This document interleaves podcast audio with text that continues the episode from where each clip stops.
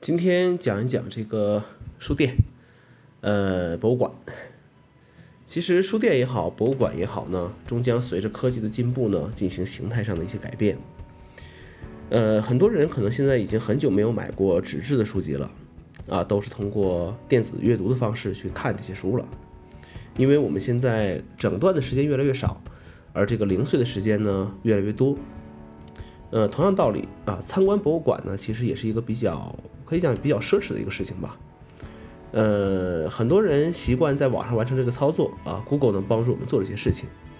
呃，甚至说等着 VR 技术再发展的好一些的话，在家里面直接去感受世界那也是可以的。但是依然有人会说，那看 Kindle 肯定不如看纸质书有感觉，对着电脑屏幕呢，也不能身临其境的去感受这个氛围。但是科技的发展呢，终将会让这些原本看起来没有感觉的事情变成是一件正常的事情，而原本正常的事情呢，就会变成一种情怀。呃，前两天去了一趟书店啊，就是这个昆明在这个大都摩天的这个叫做世界书局啊，据说五千平米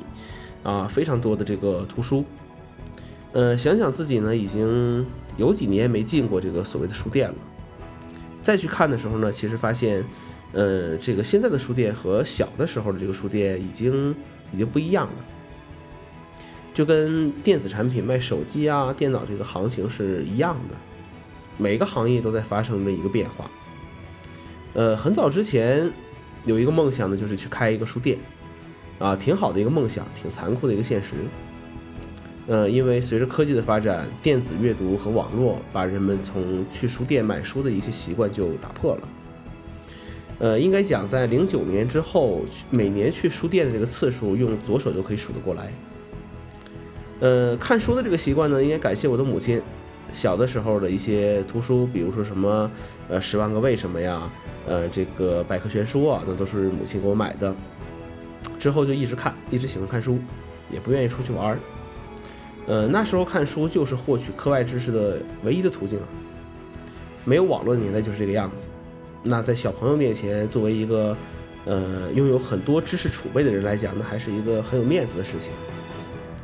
呃，直到二零零五年以前，其实我的家乡还有很多私人开的小书店啊。那有的时候周六周天补完课，那我可能就骑着自行车跑到这个书店里面待一会儿，看看书。呃，如果有觉得好的话呢，看一看价格，然后跟父母要些钱，到时候就来买这些图书。呃，到了大学以后呢，那就是学校图书馆去看，啊，买的书越来越少了。呃，记得那个时候学校旁边呢有一家书屋啊，不大，但是感觉挺好的。啊，零五年的时候就可以在里面去借书，呃，可以在里面休息，可以在里面喝冷饮，然后不想上课的时候，其实就跑去看看书。呃，过了不久之后，这个书屋就倒闭了，再然后这个地方就变成了一个奶茶店。当手机可以看书之后，其实买书的机会就更少了。随着 Kindle 的火爆呢，就更是如此了。呃，直接在亚马逊上下个单，Kindle 上就有书了，很方便啊。呃，而且你随身可以带着啊，也不用在家里面去摆很多的书，随时可以阅读啊，这种感受是是不错的。呃，现在呢，但是呢，其实也失去了很多翻阅纸质图书的乐趣。当然了，比如说你偶尔从纸书里面，你很早的纸书里面翻到一些纸条啊，啊，甚至翻到一些零钱啊，都是有可能的事情。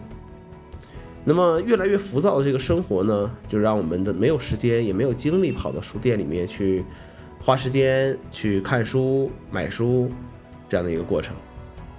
可能真的要等自己老了之后退休了才能有时间吧。但那个时候有精力吗？啊，肯定也没有了。呃，顺路呢也去了一下博物馆啊，云南省博物馆那个建筑还是其实挺有气魄的。呃，小时候，呃就一直想去博物馆，但是家乡呢比较比较小，啊比较小，没办法去满足自己的一个需要吧，这个需求吧。呃，后来在小学毕业之后呢，就去了这个，啊去北京玩。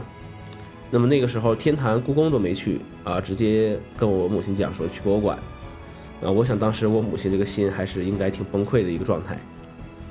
呃，去了大部分的一些博物馆，啊，看的什么、学的什么，其实都已经不记得了，但是只能说，哎，还是还是很好看吧，啊，还是很开心的那个时候。呃，现在呢也是总想着去一些更多的博物馆去看一看、学一学，但是现实呢没办法啊，没有办法去做这些事情，只能讲说希望有一天当自己去实现三十五岁以前梦想的时候，呃，也会把这些城市里面的博物馆都去都去看一看。呃，今天节目呢就这么多啊，谢谢大家收听。